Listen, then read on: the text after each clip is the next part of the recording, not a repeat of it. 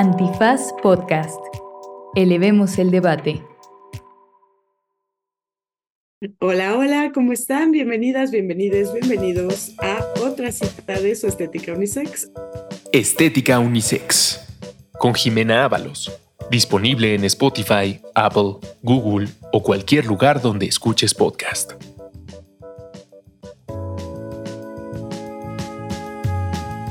El día de hoy estamos de manteles largos, hiper lujo, porque está con nosotros mi querida, amade Pablo L. Morán. ¿Te quieres presentar, mi corazón? Sí, hola, yo soy Pablo L. Morán. Soy. Eh, últimamente me han apodado la vedette del main set. Creo que es un apodo correcto, se siente correcto. Eh, ¿Por qué? Pues precisamente eso. Me dedico a la televisión, soy productriz de contenido, soy guionista y también soy comediante. Entonces, eso, eh, vedette. Vedette del entretenimiento. Vedette del entretenimiento, sabes que sí. Me, encanta. Eh, y bueno, eh, hoy vamos a comentar, porque ustedes lo pidieron y porque además no pudimos resistirnos. Ya saben que yo soy una inventada, que me fui al cine disfrazada de la Janice Sigan original. Eh, vamos a hablar de Mean Girls, que curiosamente fue uno de los primeros episodios, si no es que el primero de la estética unisex, ¿no? En, en su primera era. Y entonces, pues nos toca revisar esta nueva versión de Mean Girls que es musical. Eh, antes de entrar en materia, les vamos a dejar con una pequeña cápsula sobre de qué va este remake. Mean Girls es un remake de la película icónica de 2004 escrita por Tina Fey, que a su vez se basa en el musical basado en dicha película. La trama de Mean Girls, de musical, sigue siendo la misma que todos conocemos y amamos. Katie Aaron, la nueva chica en la secundaria North Shore, es aceptada en el grupo de élite de chicas populares, las plásticas, liderado por la guapa y malvada Regina George y sus secuaces Gretchen y Karen. Katie se embarca en una misión para derrocar a la reina de la secundaria con ayuda de sus amigas, los nerds del arte, Janice y Damien. La diversión comienza cuando Katie comete el error de enamorarse del exnovio de Regina, Aaron Samuels. Esto la pone en la mira de Regina y desencadena una serie de eventos cómicos y a veces conmovedores. A lo largo del camino, aprenderá la importancia de ser fiel a uno mismo en medio del caos de la vida en la secundaria. Si bien la trama es la misma que en la película original, veremos cambios sutiles que marcan cierta evolución de las reflexiones sobre género y raza para una nueva generación. Nos encantaría conocer tu opinión sobre los podcasts de Antifaz, para seguir mejorando nuestro contenido y crear espacios de diálogo sobre temas que te interesan. Te invitamos a contestar la encuesta publicada en nuestras redes sociales. Twitter, arroba. Instagram, arroba antifaz-política. Gracias por ser parte de esta comunidad. Bueno, pues es el gran honor tener aquí a mi querida eh, caballota espectacular, Se eh, Pablo L. Morán. Se sabe para hablar de esta película que es este fenómeno extraño en donde tenemos a una película, ¿no? Bueno, en este caso hay que decir que es, hay un libro, ¿no? Que es un libro de sociología que inspiró la película de Mean Girls, eh, por, escrita por Tina Fey, Después viene el musical de Broadway de la película de Mean Girls y después vuelve esto como en un ciclo muy meta eh, hacer una película del musical de Mean Girls, ¿no? Entonces es como una vuelta completa, un, un círculo de tuerca que yo la verdad es que no recuerdo otro ejemplo de que haya sido así, salvo Matilda, ¿no? Matilda tengo muy claro que es este fenómeno en donde hubo el libro, luego la película del libro, luego el musical, luego la película del musical, ¿no? Pero bueno, ¿qué te pareció como en términos generales antes de entrar a pues a minucias, ¿no? Una de las cosas que me traumó fue eh, en el trailer de esta película decía Not Your Mother's Mean Girls. Ya sé. Y yo envejecí instantáneamente como 100 años en ese momento. ¿Cómo de que not your mother's mean girl? No, yo sé, pero mira, como, como quiera, pues dices, bueno, tú, o sea, tú, Jimena, por ejemplo, pues tú eres una mother, ¿no? O sea, tú, tú, tú, tú, tienes. Soy una MILF, digamos. Ah, bueno, claro, eso se sabe, una turbo MILF. Se sabe. Em, pero, por ejemplo, yo que no tengo crías, dije, ¡Ah! yo también me ofendí muchísimo. Bueno, no me ofendí porque creo que también hay que empezar como a desestigmatizar eh, la edad y eso, ¿no? Como que cada vez me hago más a la idea de que, pues bueno, ya una tiene la edad que tiene y ya está. Eh, también es fuerte para mí tener 31 años de edad, que me considero una persona muy joven. Muy joven. Sí, sí, sí, yo, yo creo que a los 31 soy bastante joven y, y, y, y veo cómo estoy empezando a ser percibida por las nuevas generaciones ya como, como, pues como un señor, ¿no? Eh, me acuerdo que una vez estuve de invitada de... Señore. de- ajá, como una señore. Eh, estuve de invitada una vez en un video eh, de un amigo que es youtuber y hablábamos de Drag Race, ¿no? Y unos chavitos comentaban de que, o sea, yo defendía a una reina que se llama Manila Luzón, que es increíble, y unos chavitos comentaban, claro, es que a los abuelos les encanta Manila Luzón. Y yo, Abuelos, how dare you. How fucking dare you? Pero lo entiendo también. Pero aparte a tus tiernos 31, Yo- yo porque yo, pienso lo que yo mismo. tengo 41, estoy al, al- a punto de cumplir 42 y pues me siento como en, en, en mi mejor momento, o sea, pero ¿cómo fue tu experiencia de ver Mean Girls la primera vez? O sea, hablando de la película original, porque también hay que decir que una de nuestras citas, de nuestras primeras citas, y no es que la primera cita de estética unisex eh, en, la era anterior, fue sobre Mean Girls, ¿no? Y hacíamos todo un estudio sobre, eh, pues, esto, eh, cómo funciona una microsociedad dentro de una prepa, ¿no? A partir del libro de Rosalind Wiseman. Y este, que ahorita hablaré un poquito más sobre este libro. Pero, ¿cómo fue tú, cuándo tú viste Mean Girls? ¿Cómo fue para ti? Híjole, nos podríamos aquí clavar tres horas. Voy a intentar sintetizar lo más que puedo porque la respuesta a la pregunta que me acabas de hacer es muy extensa. La- lo que pasa es que siento que mi experiencia viendo Mean Girls se ha transformado a lo largo de los años. O sea, no, no es. Es un poco como lo que la gente dice del Principito, ¿no? Que no es el mismo libro cuando lo lees a los 15 años que cuando lo lees a los 40.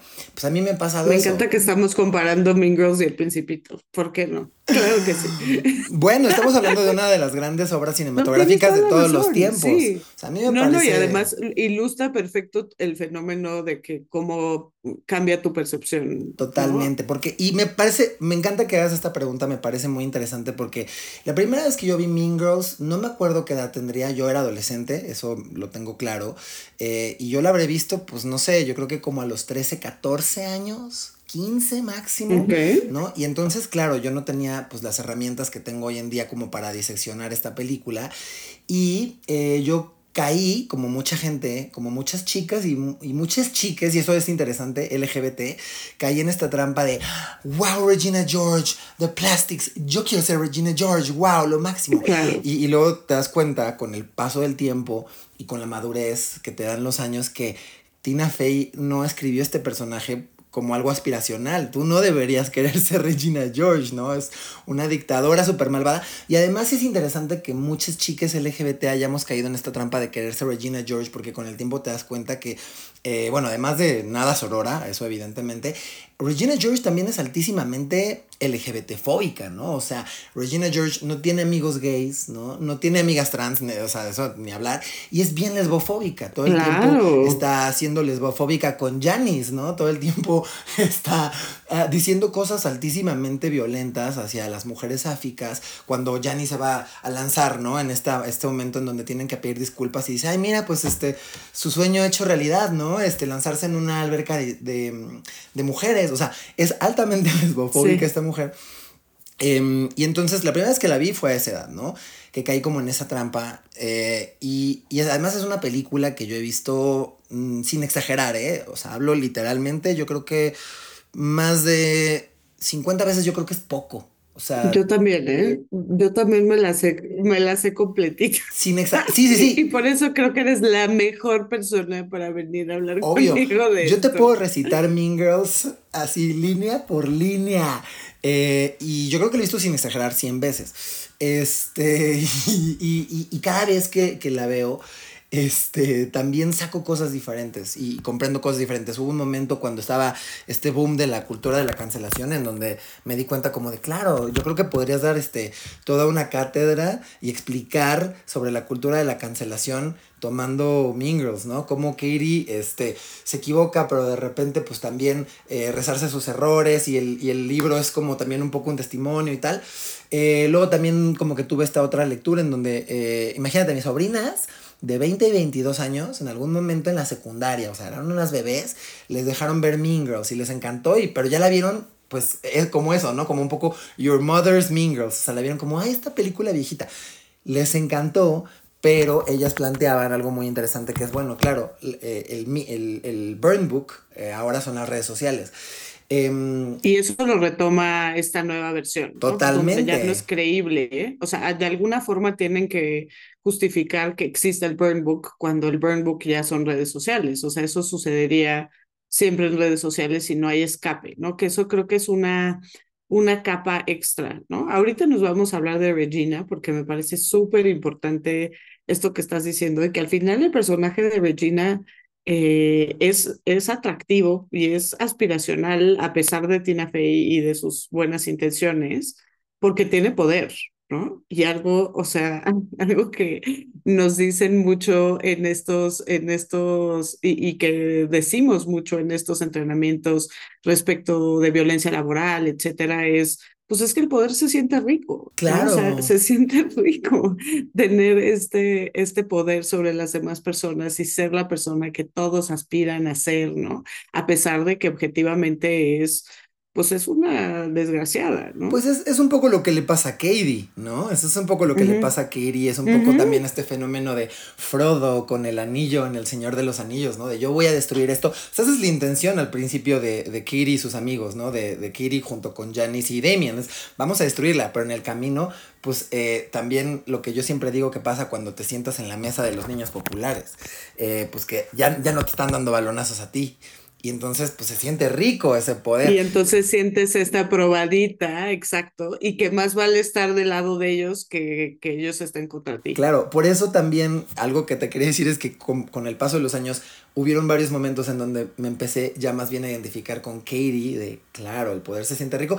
Y ahora a mis 31 me doy cuenta como de, me di, me di cuenta que yo siempre he tenido mucha afinidad con Damien, ¿no? Y ahora, claro, me doy cuenta como... Y yo con Janice. obvio. No, y yo pienso como en mi, en mi adolescencia y digo, yo hubiera sido parte de, de, los art freaks, porque yo toda la vida fui como este theater kid, ¿no? Estuve en, el, en teatro toda la universidad y tal, y me doy cuenta que yo más bien hubiera pertenecido ahí.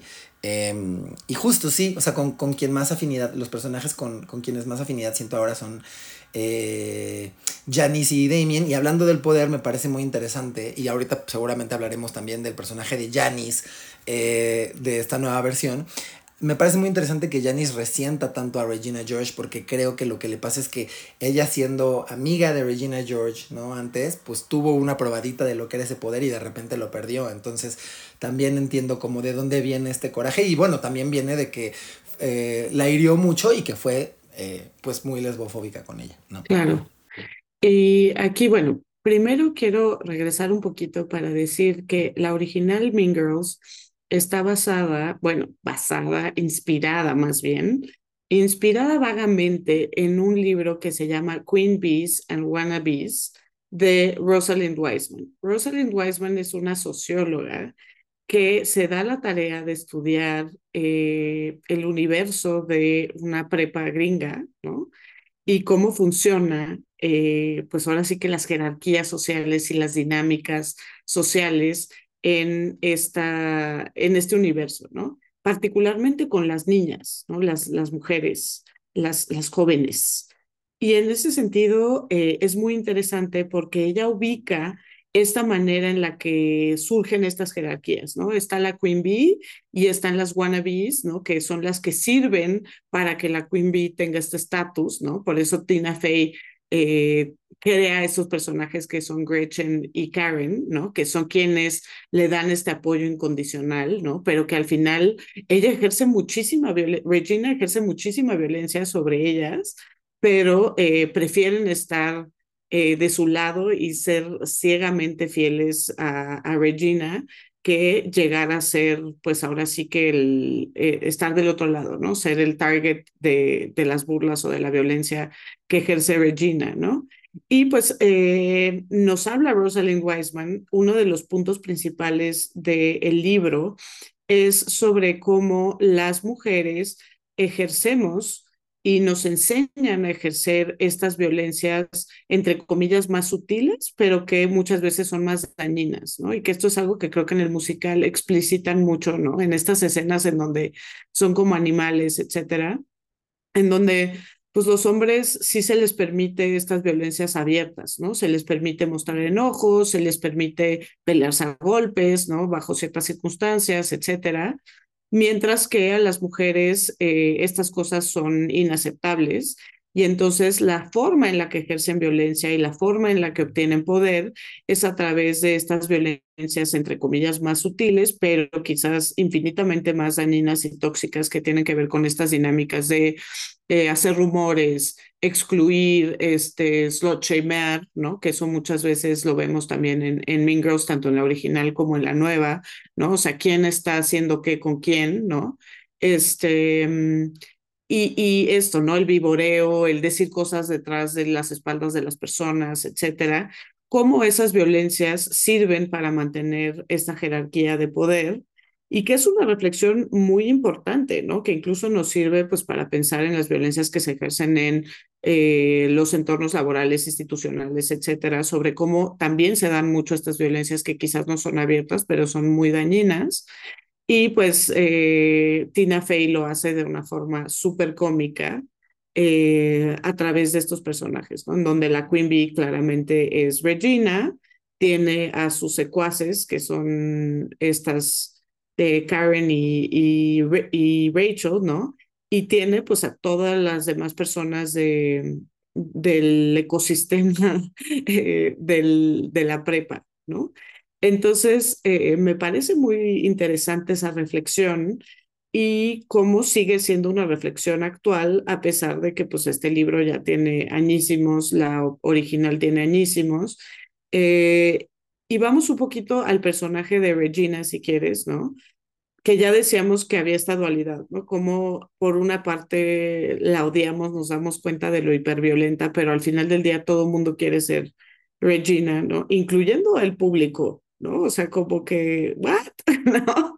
Y que aquí vemos a una nueva Regina. ¿Cuál fue tu reflexión de la Regina de la película y la Regina del musical? Uf, bueno, eh, creo que constantemente tengo que regresar a esta reflexión de que mi percepción y las lecturas que le he dado a Mean Girls con los años han cambiado. Eh, porque me acuerdo que hubo un momento en una de estas mil veces que he visto Mean Girls que me di cuenta, claro, odiamos a Regina George, pero también eh, con el tiempo me he dado cuenta que, que, que es una persona que, que también está sumamente herida. ¿no? O sea, hay sutilezas, sutilezas en la primera película que te dejan ver que está muy herida, ¿no? Eh, desde el hecho de que la mamá sea esta mujer súper frívola, que aparte de ese personaje es iconiquísimo, ¿no? De Amy Powler, este... Maravilloso.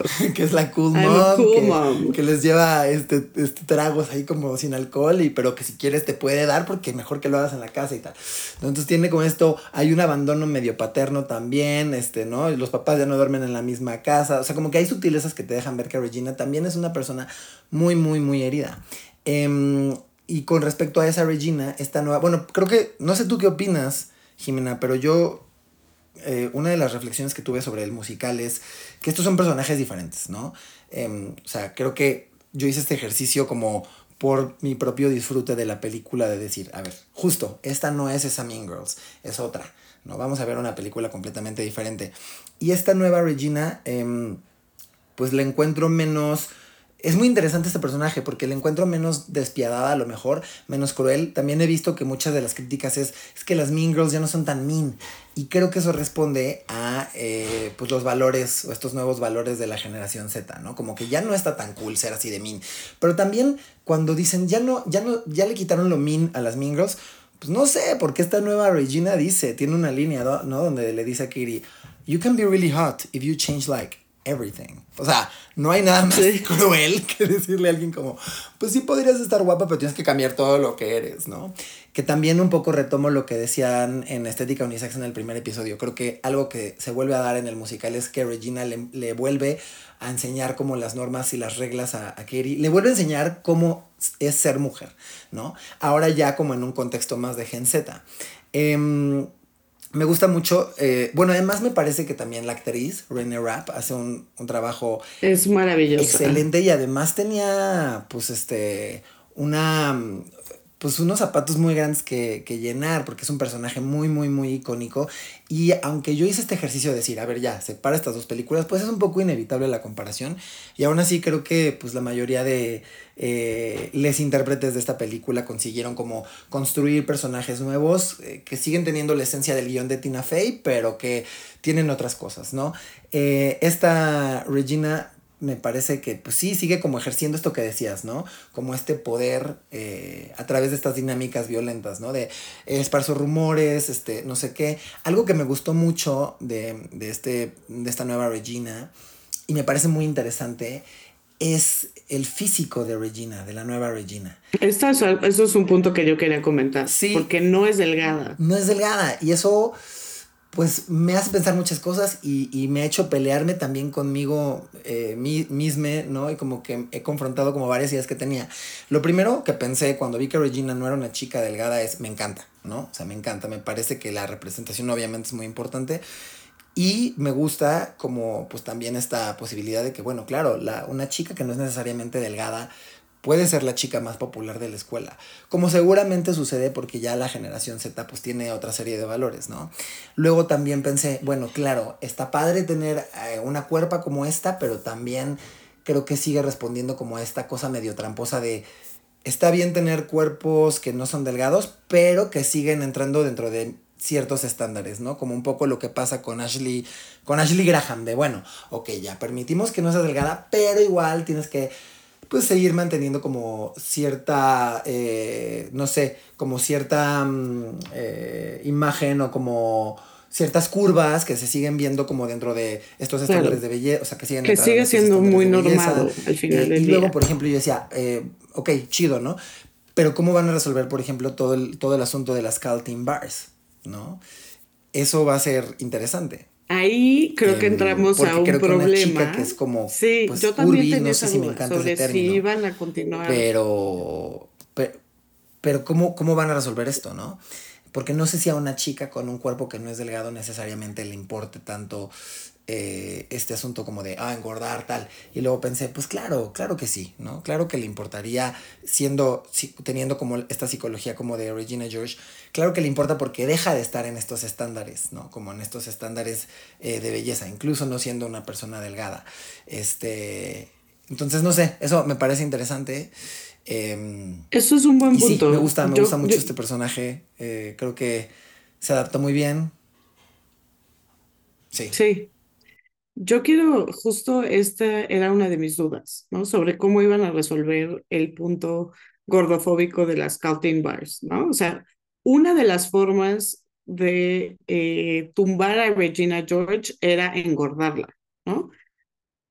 Esto era problemático, pero al mismo tiempo muy real, ¿no? O sea, era muy real en el sentido de que, pues sí, las mujeres eh, se nos enseña que parte de el ser mujer, ¿no? Pensando en la construcción de género, es ser determinado tipo de mujer y ese tipo de mujer es delgada, ¿no?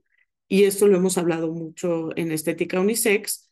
Parte del personaje eh, y parte del estatus del personaje es que era delgada.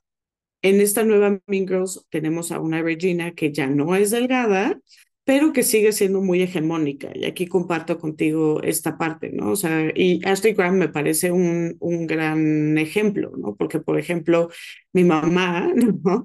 Que claramente este, no, no está tan evolucionada como para pensar que todos los cuerpos son maravillosos, me dice como de, e, esta morra es muy guapa, hablando de Ashley Graham, porque no tiene la cara gorda. ¿Me explico? O sea, porque no parece gorda desde su cara, ¿no? Entonces, por eso es que es una supermodelo, ¿no? Ese tipo de cosas que podríamos aplicar a Renee Rapp, ¿no? O sea, sigue siendo una morra pues blanca, güera, este, muy hegemónica eh, en su, pues en su físico, pero que afortunadamente ya no es hiper delgada. Eh, yo me parece interesante el punto que sacas porque a mí me molestó mucho que siguiera siendo un punto de comedia engordar a Regina George, ¿no? Como que eso siguiera siendo. Pero al mismo tiempo me das una nueva perspectiva cuando dices, pues sí sigue siendo, ¿no? O sea, desafortunadamente, ahorita que dices, pues ya con esta generación ya no es tan big deal, pues yo creo que sí sigue siendo un big deal. Claro, ¿no? sí, por supuesto, por supuesto.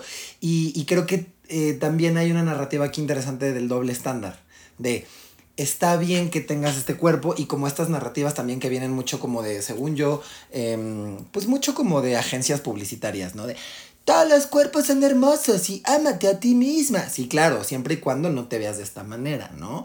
Eh, y entonces creo que algo interesante es que sí delata este doble estándar.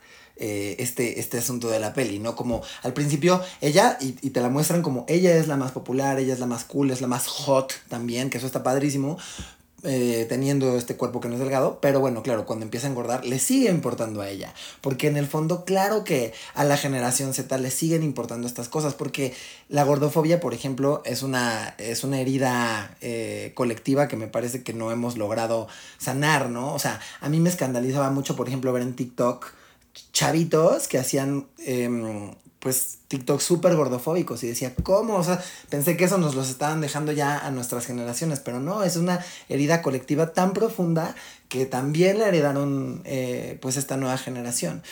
Y entiendo que es problemático, a mí también no me encanta que sea un punto de comedia, jajaja, ja, ja, ahora engordo, pero también yo pienso mucho como en... Eh, esto le molesta a alguien como Regina George, no sé qué tanto deberíamos seguir aspirando a ser como ella.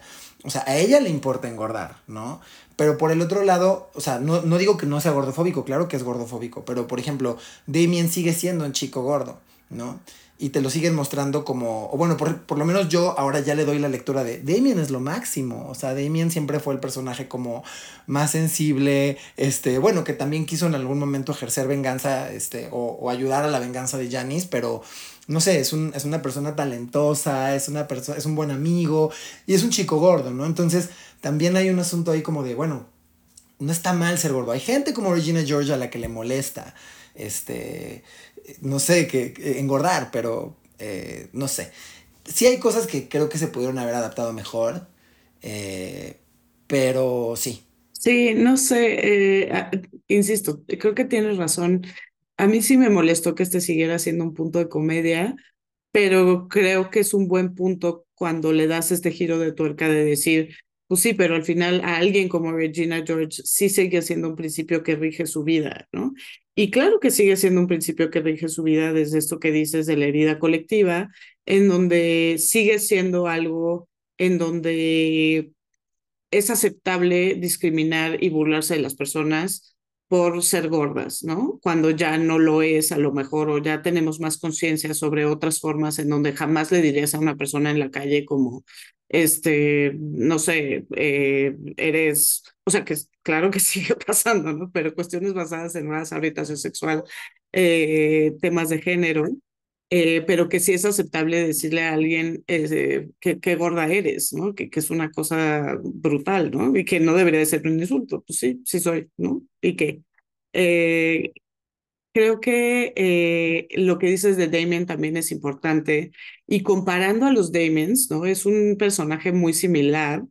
Eh, pero este Damien, el otro Damien siento que se escondía más, no sé si esa es tu percepción, o sea, como que con esto de los hoodies, etcétera, mientras que este Damien pues usa sus camisas coloreadas, como que siento que este Damien está menos eh, avergonzado de, o, o sí, quizás más en paz con su orientación sexual, no sé. Es interesante, porque a mí me parece que Damien desde la. El, el Damien de la primera película ya tenía como lo que llaman pluma, ¿no? O sea, ya tenía mucha pluma, ¿no? Como que se le notaba, ¿no? Entre comillas, porque es, es algo ahí como raro eso, ese, ese concepto.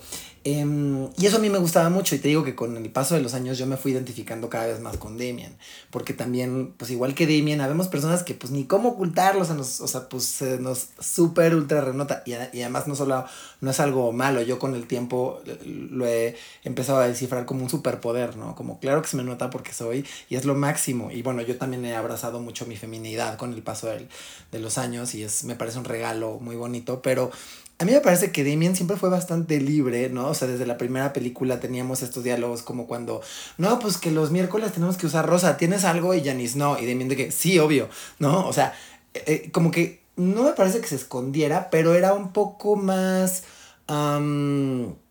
pues no sé si llamarlo recatado. Eh, no, no, me parece que se escondiera, pero sí que, pues bueno, estaba más consciente a lo mejor y eso yo o sea, me puede identificar mucho, como que resuena mucho con mi propia experiencia.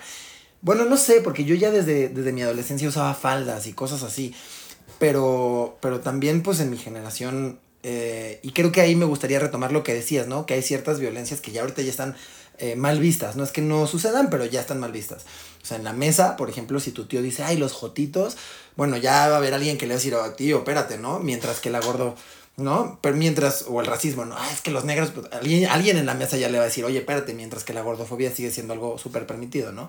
Y además, este, alentado, que eso es, que eso es peligrosísimo y, muy violento, pero em, creo que también responde a eso, ¿no? Como que en mi generación eh, en, en, mi adolescencia, pues sí, si eras así súper mal visto. Yo me acuerdo en mi prepa, ¿no? Cuando yo usaba faldas, era, era, todo el mundo me ubicaba. Escándala. Era una súper escándala, todo el mundo me ubicaba y era el niño que usa falda y no sé qué. Y entre admiración y repulsión, todo el mundo sabía quién era yo, por eso, ¿no?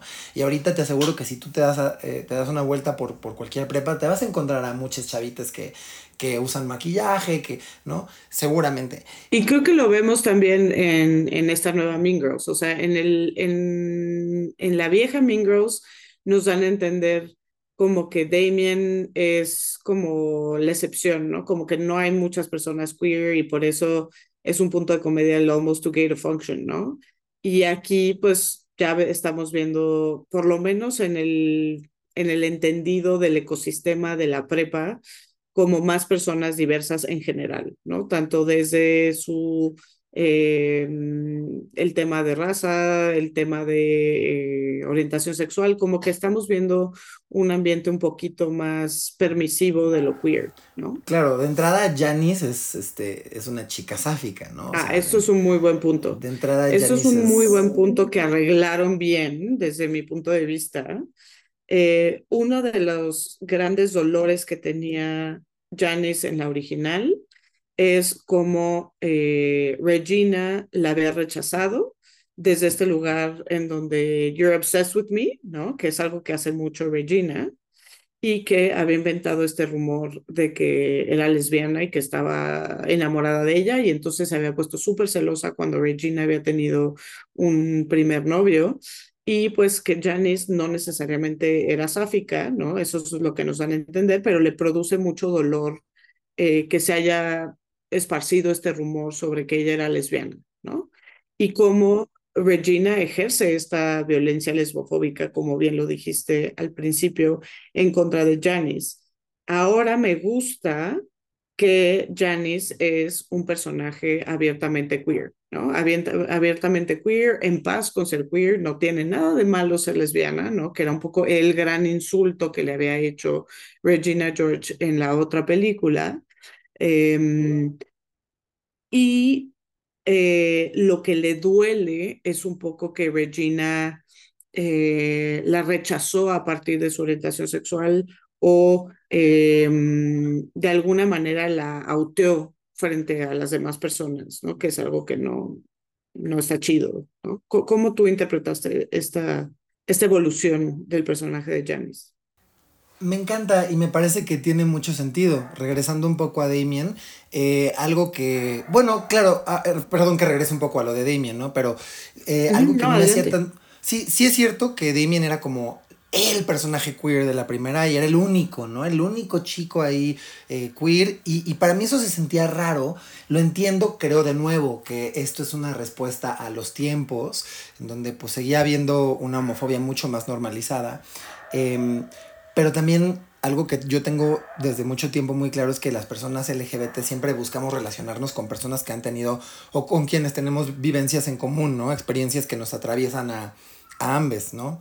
Eh, hay cosas que las personas cis hetero pues simplemente no entienden por más aliados que sean. Entonces pues una siempre, una siempre busca relacionarse con, con otras personas queer porque dices, bueno, claro, tú entiendes cómo se siente esto y a lo mejor hay intersección.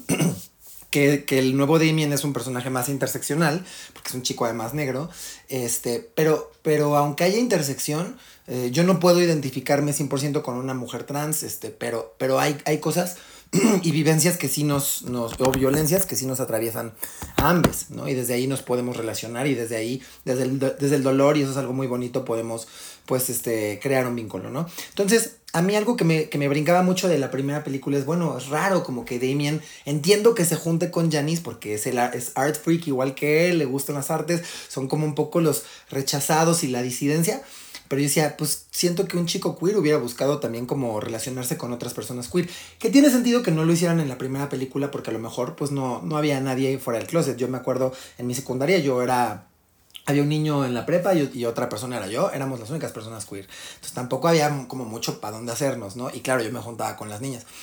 Me gusta que Janice sea una chica abiertamente lesbiana en esta nueva adaptación porque tiene mucho sentido que Damien y ella sean amigues, ¿no? O sea, claro, buscas a personas que tienen cosas en común contigo y eso muchas veces incluye pues esas, esas violencias que nos, este, que nos atraviesan. Me gusta mucho también que sea, bueno, me encanta que sea lesbiana pues, por la representación, eso yo siempre lo digo, la representación es importante. Eh, y me gusta mucho que le duela a, a Janice en esta película, y creo que es muy Gen Z, le duele mucho que sea eh, Regina una falsa aliada, ¿no? Cuando explican, claro. o sea, en la primera dicen, ¿no? Como cuando, cuando Damien le explica a Katie, como, a ver, lo que pasó fue esto esta morra inventó el rumor sobre que Janice era lesbiana y entonces eso le ardió y no sé qué, que eso ya en sí, como dices, es problemático y lesbofóbico. Y en esa segunda, cuando le cuentan a Katie cuál fue el problema entre Janice y Regina, hay un momento en donde se explica, ¿no? Como, y bueno, entonces la otra pues empezó a usar su pulserita de arcoiris y es una falsa aliada.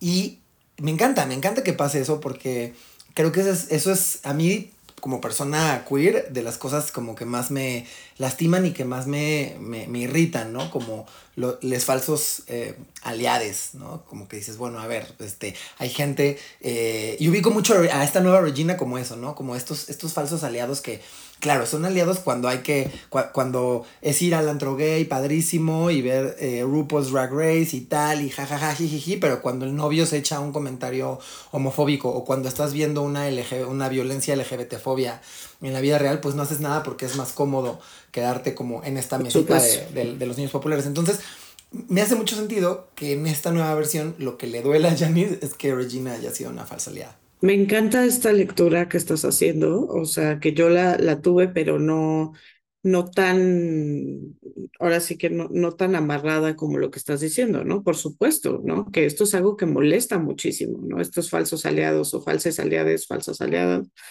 Eh, creo que también Janice siempre fue queer coded, o sea, incluso en su, o sea, aunque no era queer eh, explícitamente, pues era queer coded, ¿no? La forma en la que se viste para ir al prom, etcétera. Eh, independientemente de su orientación sexual real o percibida, como decimos eh, jurídicamente, pues tenía este queer coding, ¿no? Y lo que le hacía sentir mal es que se asumiera a partir de los rumores de Regina George eh, que era lesbiana y esto era lo que le dolía, ¿no? Y ahora lo que le duele pues es la traición de Regina cuando Regina ya sabe que ella es de hecho lesbiana, ¿no? Y son amigas, ¿no? Entonces esa parte también, y no sé si está, y, y, tiene que ver con esto sobre cómo se diluyen quizás estas emociones a partir de que es un musical, ¿no? Pero eh, la siento menos enojada a esta Janice, no sé. Y yo soy muy Janice, ¿no? O sea, en algunos momentos de mi vida he sido Regina, ¿no? ¿Quién no? Eh, desafortunadamente las mujeres pues a veces ejercemos estas violencias, ¿no? Pero sobre todo me he sentido muy Janis, ¿no? Y me he sentido muy como parte, incluso antes de asumirme como bisexual, eh, pues la comunidad LGBT siempre me ha abrazado y siempre ha sido mi, mi gente, ¿no? O sea, incluso antes de asumirme como bisexual, por ejemplo, mi familia, cuando me preguntaba si alguien era queer, eh, de mi círculo me decía, ¿es de tu equipo? ¿No? Porque pues es algo que siempre, siempre, o sea, pues ha sido parte de mi vida y de mi identidad, ¿no? Entonces, este, no sé, ¿cómo sientes a esta Janice versus la, la otra? Sí, efectivamente, como dices, mucho menos enojada. Creo que la primera Janice tenía mucha sed de venganza, ¿no?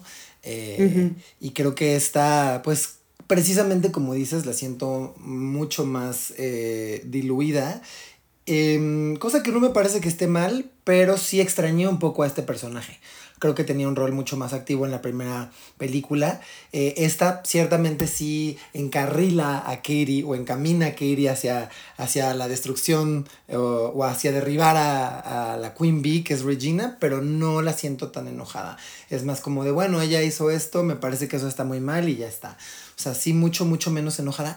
Pero de nuevo, eh, regreso a lo mismo de que una de las críticas principales que he escuchado de esta nueva versión es que las chicas son menos mean y creo que eso incluye no nada más a las, a las plásticas, sino también a Janice. Porque Janice de repente perdemos de vista que también era una mean girl. De hecho, en la primera película... Por supuesto, genio. O sea, Genia. En, la, Genia. en la primera película, incluso ella lo dice, ¿no? Tiene una línea cuando van a la fiesta de Katie. Eh, que sorprenden a, a, Katie en esta fiesta en donde no invitaron, en donde no invitó a Damien y a, y a Janice. Hijo, sí. La misma Janice dice, este, a ver, la diferencia entre, o sea, Regina y yo por lo menos aceptamos que, que, somos mean girls y tú, ay, aquí with the little birdies and the little monkeys, ¿no? Como reprochándole que es una mosca muerta este, entonces ella misma lo, lo, reconoce y también en esta escena, ¿no? En donde tiene que pedir perdón, que claro, se siente rico porque la venganza también se siente rica y adquiere cierto poder, otra vez, el poder se siente rico, se siente rico. Eh, pero en esta escena es, Janice es súper mean, ¿no? O sea, enfrente de todo el mundo, eh, humilla a Regina, eh, dejando de lado si se merece o no este personaje, como pues un poco hacerse cargo de las consecuencias de sus actos, pero es, es, es, es, bastante, es bastante cruel, ¿no? O sea, dice, y, y, le hicimos esto y esto y esto. Y además también pues se pasa, se pasa a fregar a, a Katie. Entonces, Janice también es mean, ¿no? Y en esta sí. nueva versión, no solamente está menos enojada, sino que no es tan mean, pero de nuevo, ¿no? O sea, regreso al mismo, creo que tiene que ver con que la generación Z ya no percibe como cool la crueldad, ¿no? Eso no quiere decir, y eso me parece muy interesante, que no haya maneras sutiles de seguir siendo crueles y que no haya maneras de seguir como perpetuando el poder a través de ciertas agresiones y violencias. Lo vemos, la gordofobia, ya lo hablamos, ¿no? Eh, también, pues bueno, eh, sigue siendo Janice en esta nueva película cómplice de, de las cosas que le hacen a, a, Regina. Entonces, no es que deje de ser mean, pero ya lo es de una manera como mucho más sutil. ¿no? Eso está interesante, o sea, esto que dices como ah, que ya la crueldad no es tan, eh, no sé, tan aceptable, ¿no? Y creo que por lo menos en la cultura popular puedes tener un punto, ¿no? Y aquí me voy a otra película que eh, espero que ubiquen, pero eh, es 21 Jump Street, ¿no? Que 21 Jump Street, la, la nueva versión, que ya no está nueva, justo nos presenta esto en donde pues son chavos que era como el teto y el jock cool eh, que juega fútbol americano en la prepa. Eh, ambos se vuelven policías y tienen que regresar a la prepa eh, undercover, ¿no? Y cuando regresan a la prepa cinco años después se dan cuenta de que pues el que era el cool, que era el jock y el que era súper cruel y sexista y hacía todos estos chistes homofóbicos, de pronto eso ya no es cool, ¿no? Eh, ya no es cool este, tirar basura y decir cosas sexistas y homofóbicas, etcétera, porque pues ya pasaron los años y entonces el estereotipo de quién era el, el cool y el bully, pues ya evolucionó un poquito, ¿no? Pues bueno, tú tendrás mucho que decir al respecto, pero por ejemplo, yo, yo creo que el patriarcado siempre encuentra maneras de adaptarse y de seguir sometiendo a las mujeres. Lo mismo, ¿no? Hoy en día ya no está bien visto decir, ay, pinches viejas deberían estar en la cocina. No, ya, si dices eso en público, ya alguien te va a decir, oye, espérate, ¿no?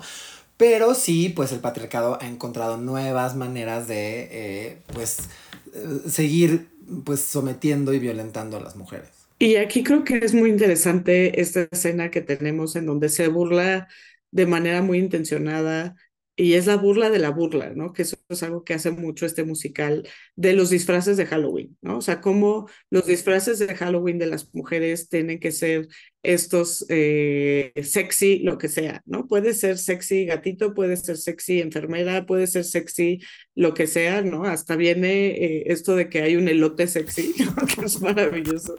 Este, mientras, mientras sea sexy, ¿no? Y creo que esa es una de las cosas que, que se critican de manera muy sutil en ambas películas, pero quizás en esta con un poquito más de intención, ¿no? Sobre cómo desde esta retórica pseudofeminista, eh, sex positive, eh, te puedes poner lo que tú quieras, etcétera, que estoy totalmente de acuerdo y me conocen, pero también es una ingeniería del patriarcado para de alguna manera seguir sometiendo a las morras a estos estándares en donde se hipersexualizan a las niñas, etcétera. Sí, totalmente, totalmente. Es un poco como cuando hablamos de eh, reggaetón y, y, demás cuestiones, ¿no? O sea, que dices, bueno, eh, es interesante cuestionarnos si el hecho de que, o sea, a mí también me parece muy bien que nos podamos poner lo que queramos y que podamos expresar nuestra sexualidad como queramos, pero me parece interesante cuestionarnos si todo esto es una consecuencia de, ¿no? O sea, sí, sí, Exacto. porque eh, eh, me parece interesante como este cuestionamiento de, a ver, yo estoy liberándome a través de, y yo no tengo la respuesta, ¿eh? No digo que, que, que, que sé cuál es la respuesta, pero es interesante el cuestionamiento de, ¿estoy liberándome a través de hacer esto o puedo hacer esto como consecuencia de? ¿No? O sea, puedo, puedo vestirme de esta manera Exacto. y puedo bailar reggaetón como consecuencia de que ha habido una lucha feminista o es más bien que yo estoy liberándome a través de esto, o sea, no sé, y, te, y creo que también ahí juega un papel sí. importante la intencionalidad con la que se hacen las cosas, ¿no? Y la conciencia también creo, o sea, creo que la conciencia con, las que, con la que se hacen las cosas, porque yo creo que Regina, eh, ni en la primera ni en esta versión, se está vistiendo como conejita, o en esta, que es como más un ángel de Victoria's Secret, ¿no? Que, te, que es como una cosa emplumada. Y super... que es marav maravilloso. No, maravilloso, sí, no, no, no, así precioso lo que trae puesto, pero no sé qué tanto Regina George en ambas películas se pone esto eh, como una manera de expresar su sexualidad y liberarse, creo o más bien es una cuestión que sigue siendo como por la complacencia de la mirada masculina. Por supuesto, ¿no? Y que estas, esto siempre lo tenemos, ¿no? Esta siempre va a ser como el eterno debate, ¿no? Eh, qué bueno que puedas empoderarte sexualmente, pero pues siempre también estás siguiendo a un guion, ¿no? que donde eh, vemos esta confluencia de estos feminismos, ¿no? Y de los famosos sex wars dentro del feminismo académico, ¿no? Que es como, por una parte, este, no podemos satanizar todo lo sexual porque claro. entonces negamos la agencia que tienen las mujeres de escoger vestirse como gatita o elote sexy, pero el otro lado de la moneda es, pues sí, pero al final del día sí estás eh, siguiendo este guion patriarcal que sigue eh, asignando valor a las mujeres eh, en función de qué tan sexy son conforme a esta mirada masculina. ¿no? Entonces creo que ahí están estas cosas. Eh, también creo que aquí es interesante, y eso es algo que le molestó mucho a mi amiga Isa Cervantes, a quien le doy crédito. Ay, hola Isa. es lo Max. Isa me dijo como, qué padre que las plastics ya no sean las tres blancas, ¿no?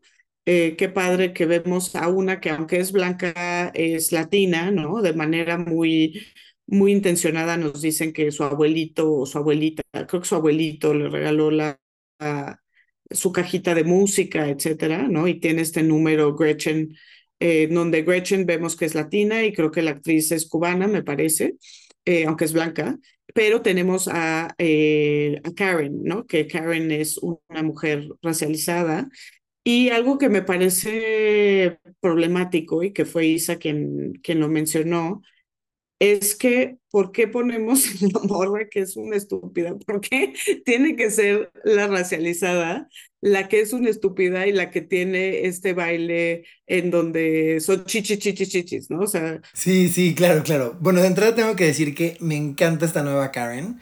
Entiendo lo problemático, pero me parece divertidísima. O sea, me parece que la actriz hizo un gran trabajo construyendo este nuevo personaje. La comedia que, que emana de este personaje me parece maravilloso.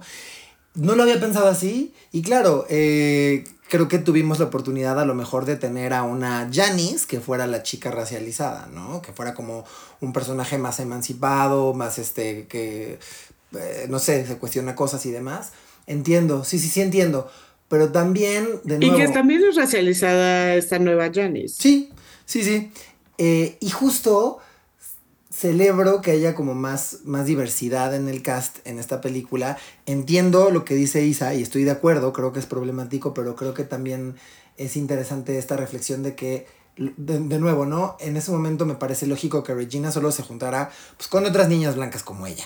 Pero ahora, digo, no sé, no sé si, no sé si lo hizo intencionalmente de esta manera Tina Fey, pero también creo que una... Em, que una Regina George contemporánea, una Regina George actual, sí buscaría tokenizar gente.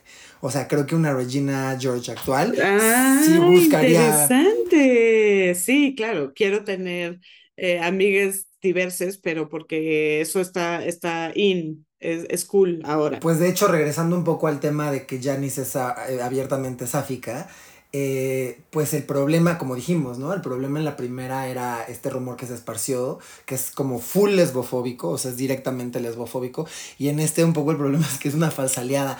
Eso me hace mucho sentido porque de nuevo, o sea, claro que una Regina George actual buscaría decir, obvio soy súper cool porque tengo amigos LGBT y así.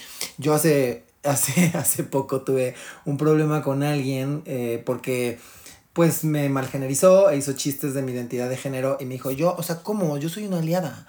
Entonces, este, claro que lo veo, ¿no? O sea, de, sí, sí, sí, la gente también usa de repente como, pues esta bandera de, de ser aliades, este, como para, pues sí, como para tener esta superioridad moral y darse esta palmadita en la espalda. Entonces, también me parece lógico que Regina George tendría amigas ahora racializadas, este, pues a manera de token, ¿no? Y, también se haría pasar por una aliada LGBT, pues este, como algo, algo más bien performativo, eh, no, no tanto desde una parte activa, no lo sé, pero sí, sí entiendo que, que es desafortunado que esta chica racializada que, digo, también, este, los seres humanos somos estúpidos por naturaleza independientemente de nuestra raza, orientación e identidad. Claro, o sea, ¿por qué no sería? Sí, que también es Pero, claro, sí, sí, Y, también es muy fuerte como esa responsabilidad de, ok, como disidencias tenemos que ser congruentes, pero no ser demasiado ruidosos. Por supuesto. Pero también ser inteligentes. de luz, sí. O sea, también tenemos derecho a ser mediocres y estúpidos y tal, ¿no? Un poco lo que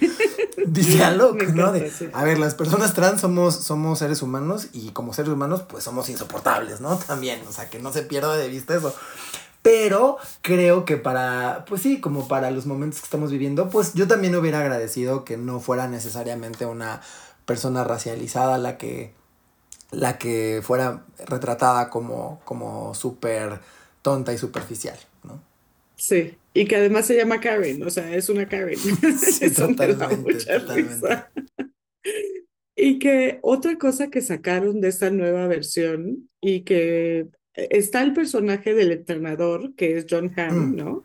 Pero ya no hay esta plot point que también era de comedia, en donde una de las morrillas está teniendo, entre comillas, una relación sexual, una affair, y lo digo muy entre comillas porque claramente hay aquí abuso, ¿no? Hay un tema, aunque sea súper aparentemente querido por la, por la morra, creo que en la original sí es problemático la manera en la que se normaliza que una de las, de las morras tiene una relación sexual con el entrenador, ¿no?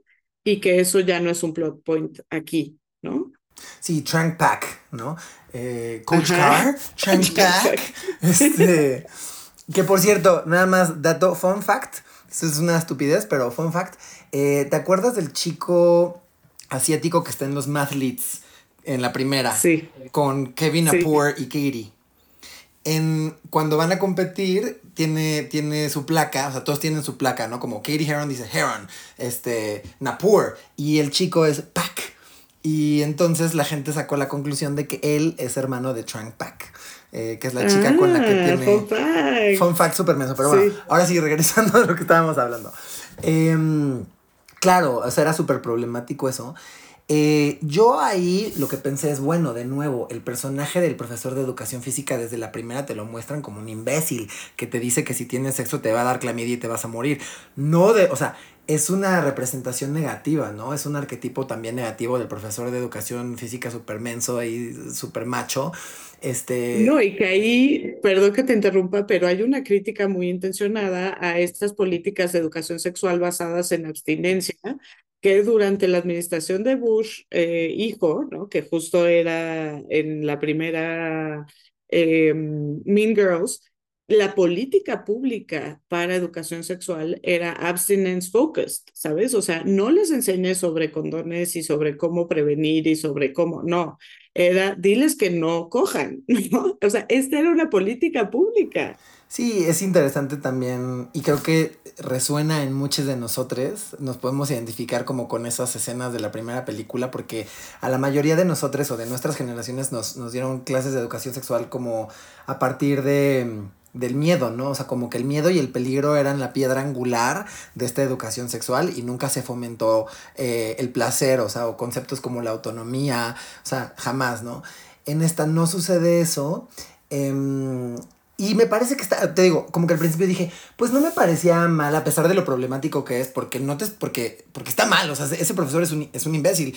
Y entonces no me parecía como mal, pero mientras, mientras más lo pensaba, dije, no, creo que está bien porque al final seguía siendo como, un poco como lo de la gordofobia, seguía siendo como, pues algo de comedia, como un elemento que usaban para la comedia, ¿no?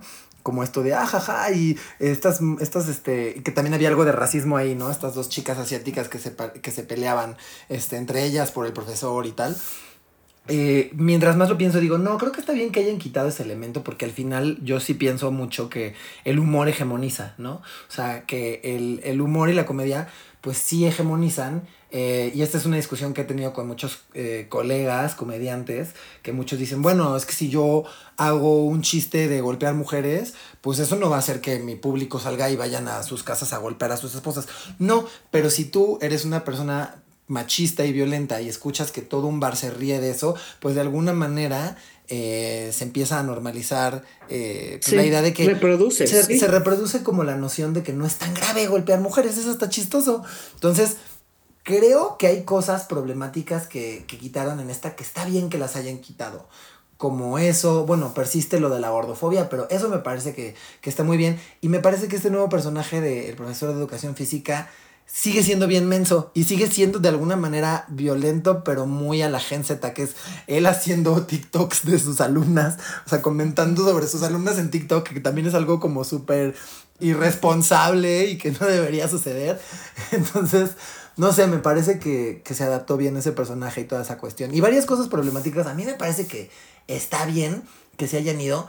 También me parece muy... em, como muy de miopía generacional, decir, ay, varias cosas que estaban bien cagadas se fueron. Sí, porque esta es una generación que es importante entender que, pues, les preocupan otras cosas. Y esta película está hecha para, para ellos, es una película para la Gen Z. Y, y tienen Porque otra... not your mom's mean girls. Porque not your mom's mean girls. Y ya es una generación que tiene otra serie de preocupaciones que no son menos válidas que las que nosotros teníamos. Pero sí, ¿por qué nos quitaron el chiste de las chichis de Karen que, que can tell if they're already raining? Ese sí estaba muy bueno. Te voy a decir que se fueron muchos elementos muy icónicos, estoy de acuerdo. Pero siento que Tina Fey, que a mí me parece genial. Yo quiero ser Tina Fey. O sea, Tina Fey es la persona que yo más admiro en el mundo de la comedia. Y Tina Fey me parece que introdujo como nueva comedia muy refrescante. O sea, eh, sí, estoy de acuerdo. Lo de las chichis de. O la misma Cool Mom, como que perdió muchas cosas, ¿no? Pero, por ejemplo. Sí, aunque esa actriz es también maravillosa, lo hace muy bien y lo hace muy bien desde este lugar en donde ya, o sea, creo que nos enseña mucho los peligros de ser una Regina George en la prepa y que ese sea tu clímax en la vida. Y creo que ese es el personaje de la mamá, que al final es un personaje muy triste. Totalmente. Totalmente, sí, sí, sí, y es un poco, y, y, por esto también yo en algún momento he sentido compasión por Regina, porque sabes que Regina se va a convertir en su mamá, ¿no? Este, hablando de la mamá y de la comedia, eh, por ejemplo, Amo, y esto delata también mucho de cómo, de, de, de hacia dónde las ha llevado el patriarcado a estas mujeres. Me da mucha risa, y hablando de la comedia, que me parece, te digo, como que me parece que introdujeron muy buena nueva comedia cuando Regina está como haciendo cardio porque no puede ser que engordó y que la mamá llega y le dice como, pero mi amor, acuérdate que la belleza, la verdadera belleza está en la cara, ¿no? O sea, como chistes así, este... Eso está maravilloso, maravilloso. Y que lo decíamos en nuestra primera estética unisex de gordofobia, donde estuvieron Rosy y Andrea eh, maravillosas, no se lo pierdan, que se llama Gordoridad, eh, que abrió Rosy diciendo, parece que las mujeres gordas tenemos el monopolio de la belleza facial, ¿no? Y que es un poco esto, ¿no? Sí, claro, totalmente. Totalmente. También, por ejemplo, amo mucho este chiste, ¿no? Cuando a Regina le sale como un grano en el cachete y que, que Karen le dice como... Ah, bueno, no pasa es... nada, o sea, es como un pezón en tu cara, es como un seno en tu cara, ¿no? Es maravilloso. Sí, no, Tino Fey si algo sabe hacer bien es comedia y me parece que lo sorteó muy bien en esta nueva entrega. Y, y, tenía claro que iba a dejar, creo yo, o sea, como tenía muy claro que iba a dejar ciertos elementos muy icónicos. Y dijo, bueno, ¿cómo introduzco nuevos chistes? Eh, pero que apelan también a estas nuevas generaciones, ¿no? O sea, también, por ejemplo, amo este momento, que también, fun fact, ¿ves esta escena en donde se confrontan Regina y Katie hacia el final, en la graduación, en el baño? Esa escena sí existía en la primera y la, la cortaron sí había una escena en donde se confrontaban en el baño y tal y se fue. Y ahora la meten en esta, que me parece como de, bueno, no pude meterla en la primera, aquí está. Eh, y amo ese chiste, ¿no? Donde este, Regina dice, eh, sí, pues es que a mí me dicen mandona y bitchy y no sé qué. ¿Y sabes cómo me llamarían si fuera un hombre? Tú piensas que, que, que la respuesta va a ser como, sí, un campeón, no sé qué. Y dice como, Reginald, ese sería mi nombre. O sea, no sé, creo Amo. que... Ese chiste fue grandioso, ese chiste creo que me reí, o sea, en fuerte en el cine de manera escandalosa y brujeril, eh, porque me parece magnífico, magnífico sí, chiste. Sí, sí. Este, o, y, y, creo que sí, o sea, tiene varias cosas que, que retoma eh, también desde el fandom de Mean Girls, ¿no? O sea, que tengan, por ejemplo, una relación eh, de pareja el director y el personaje de Tina Fey, ¿no? Que es algo que siempre como que decíamos como de, güey, porque como que la defiende en la película original y tal, y ahora sí son pareja, ¿no? Este, este tipo de cosas creo que están, están padres. Ay, está maravilloso porque además, claro, esa tensión sexual que se siente durante toda la primera película, pues nunca se resolvió y de alguna manera, o sea, algo que amo mucho de esta nueva Mean Girls es que atendió las necesidades de la generación Z, pero también a, a les millennials eh, nos dio también lo que queríamos, ¿no? Nos, como que siento que es un poco Tina Fey diciendo, a ver, esta esta nueva comedia que va a apelar a los chavites de ahora, pero también, a ver, mis treintones y cuarentones también ahí va para ustedes, ¿no? Eh, estos guiñitos, cuando, cuando Gretchen dice, so fetch, y que la otra le dice, ¿qué es fetch? Y dice, hay algo de una película vieja. Pues es también un, un guiño, ¿no? A, a nuestra sí. Sí, es sí. como, a ver, sí. Ya, ya sé que ustedes también están viendo. O sea, yo sé que llevaron a sus hijos, pero también para ustedes hay, ¿no? Entonces eso me parece como... Sí, eso es lindo. Y, y, también referencias pues muy actuales, ¿no? Cuando hacen el Jingle Bell Rock, que también es muy icónico. Eh, el hecho de que Damien diga como, ok, thank you next, pues es una referencia al video de Ariana Grande, que el video, o sea, es Por meta supuesto. sobre meta sobre meta, porque el, Meta, ¿no? Muy meta, meta porque sí. Ariana Grande hace referencia al, al Jingle Bell Rock. A y entonces en esta nueva Mean Girls sí. hacen referencia a este video que hace referencia a la primera Mean Girls. Entonces eso pues es maravilloso. Y que la canción, como es un musical, sí es así como de pole dance. O sea, ya la canción, o sea, es explícito que están haciendo un baile hipersexualizado, ¿no? Es, esa parte también es interesante como como dentro de la comedia, dentro de la parodia de la parodia. De claro, porque es que el Jingle Bell Rock de la primera, ahorita ya sería tetísimo, ¿no? O sea, si ya unas, si ves a unas niñas haciéndolo en la prepa, sería como, ah, ok, ¿no? Y entonces, pues lo tenían que subir de tono, entonces, pues sí. Lo tenía que subir de tono y, y aparte como es un musical, pues tenía que haber la canción que explícitamente reconoce que esto es un pole dance, o sea, que esto es un, un, sí, pues un show de striptease o lo que tú quieras, aunque no se desvisten. Este, creo que esa parte también está divertida.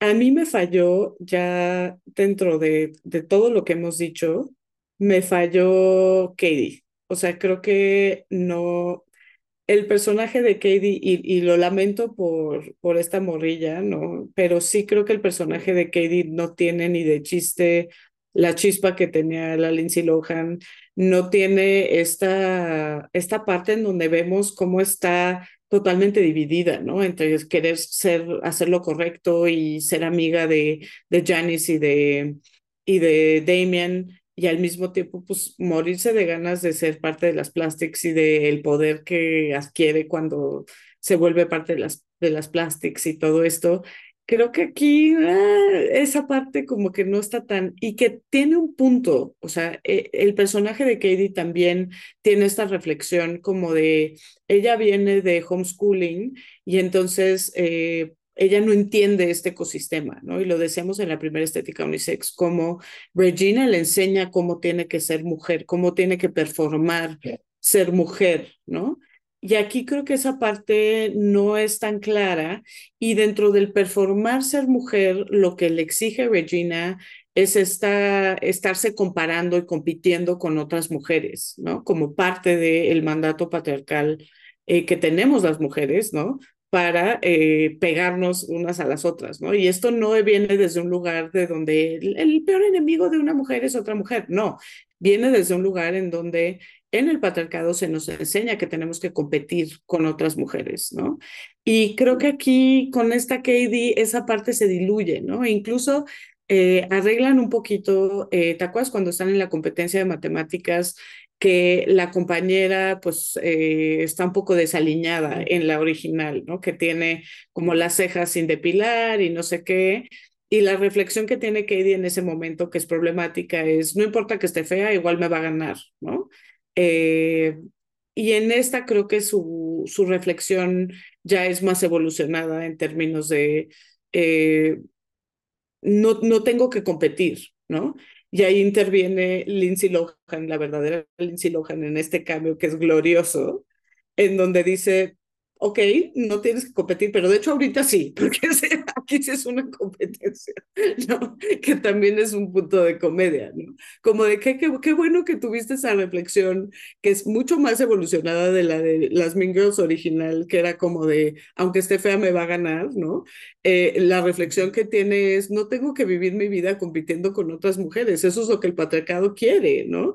Eh, pero la Lindsay Lohan le dice como, sí, pero ahorita sí es una competencia, o sea, muy bien por tu reflexión, pero ahorita sí es competencia. Bueno, primero que nada, amé ver a Lindsay Lohan, amé, fue unas, yo no sabía que, que iba a ver a Lindsay. Yo tampoco sabía. Y amo a Lindsay Lohan y además me encanta verla porque me parece que es una mujer y es una actriz que se merece mucha justicia.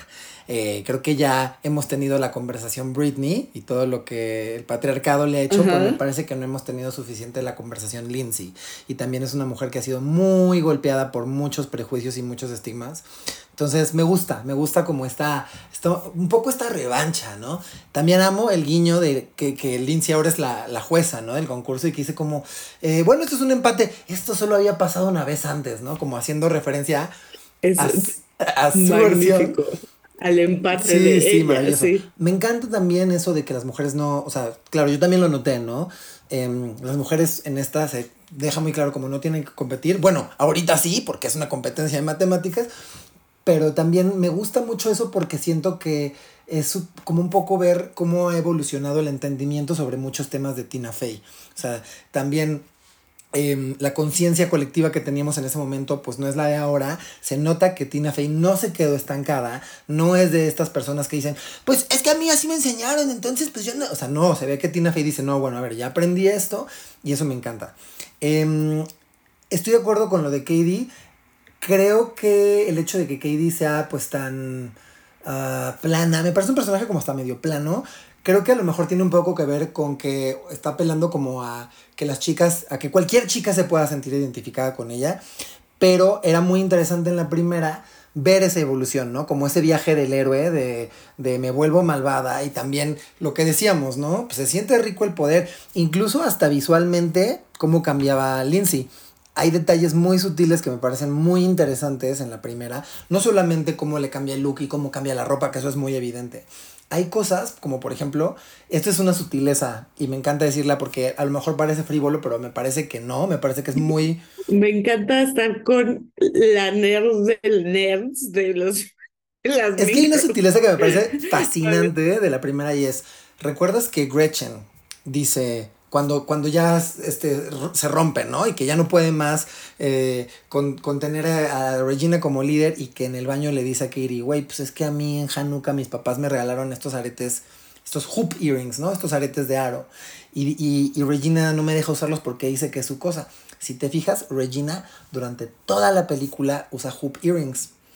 Cuando Katie empieza a volverse plástica y empieza a retar eh, esa posición de poder que tiene Regina, ella también empieza a usar los aretes de aro. Eh, y cuando ya regresa a, juntarse con los art freaks y que se da cuenta que no tiene por qué competir con otras mujeres, deja de usar los aretes de aro, ¿no? Eh, y Gretchen al final, cuando ya, ya no se junta con Regina, que ya tiene su... Ya se, emancipa, ya tiene aretes de aro. Entonces, esas cosas a lo mejor parecen frivolidades, pero semióticamente sí te están contando algo, ¿no? Por supuesto, y son detalles que son muy intencionados. Y yo no lo vi en esta, o no sé, a lo mejor tendría que revisitarla, volverla a ver y, volver a analizar como si, si se dan esas cosas como tan sutiles. Pero sí, a mí me parece que esta Katie no tiene una transformación, ¿no? No la ves tentada por el poder, no la ves eh, diciendo, híjole, pues a lo mejor sí me gusta esto, ¿no?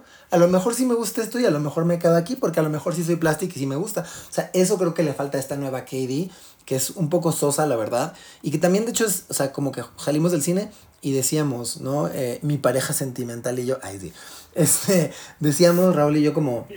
Saludos, Rulito. Decíamos como de, güey, y nada más tuvo una canción y es la protagonista, ¿no? O sea, sí es un personaje que pasa un poco desapercibido, ¿no?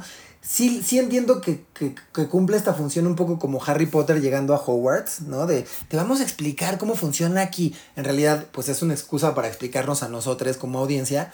Pero fuera de eso, no, no siento que es un personaje eh, que tenga una evolución tan marcada. O no una evolución, pero como un, un trayecto y un cambio tan marcado como en la primera. Y creo que una, digo, ya para cerrar con una última reflexión, y pues tú podrás agregar una última reflexión, pero creo que muchas cosas parecen diluidas en esta nueva versión. Eh, creo que mucho tiene que ver con esto de qué es lo que las nuevas generaciones piden, necesitan, etcétera.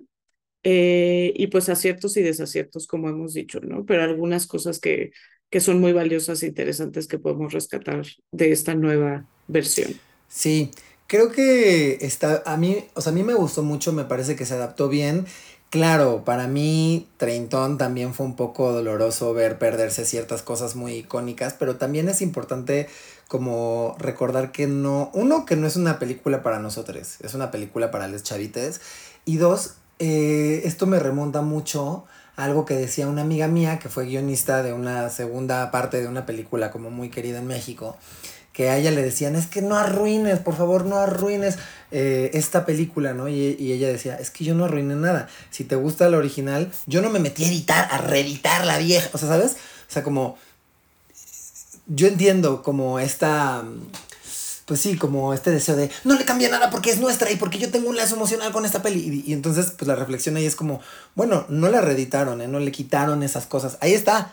Ahí sigue Mean Girls. O sea, si extrañamos ciertas cosas, pues ahí sigue. Y esta, pues tiene otras cosas, a pesar que es un musical, ¿no?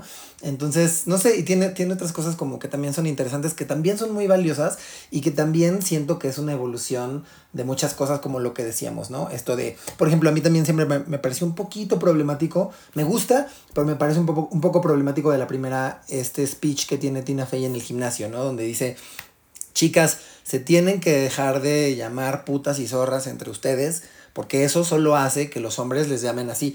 Estoy de acuerdo, pero como que a mí siempre ese discurso me hizo un poco de ruido porque decía, bueno, creo que hay que dejarse de llamar putas y zorras, pero no porque los hombres no les hablen así, sino porque pues no está chido llamarnos así. Porque no, está chido.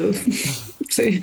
A menos que nos autollamemos así, que eso es otra, otra cuestión. Y, exacto, eso te iba a decir. Y porque además, ya en el 2024 había que cuestionarnos, ¿está mal ser una puta? Yo creo que no. O sea, ¿no?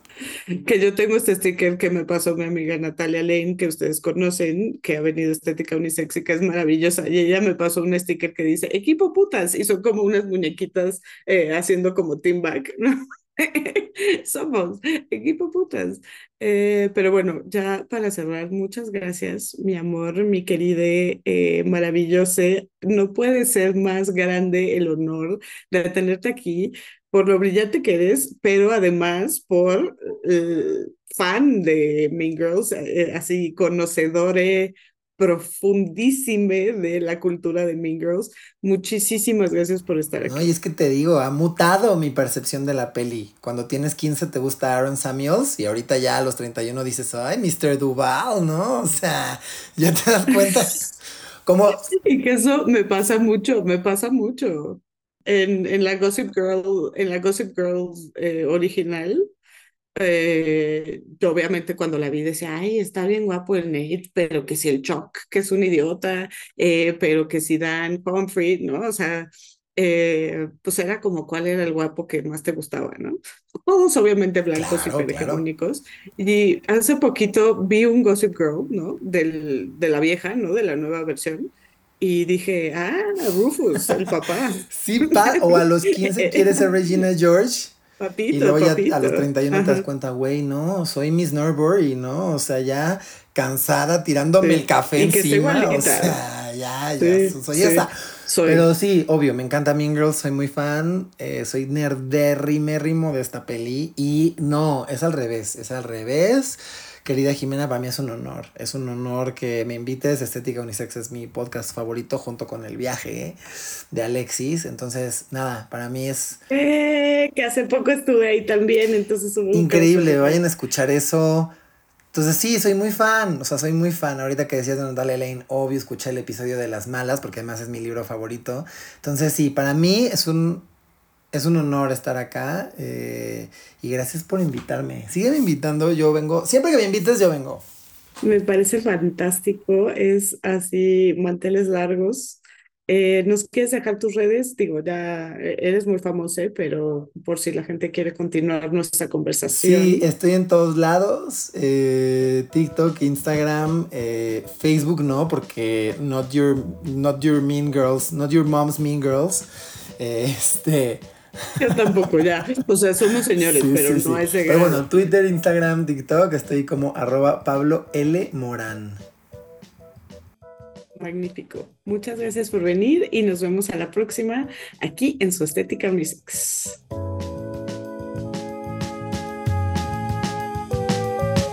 Estética Unisex con Jimena Ábalos. Disponible en Spotify, Apple, Google o cualquier lugar donde escuches podcast.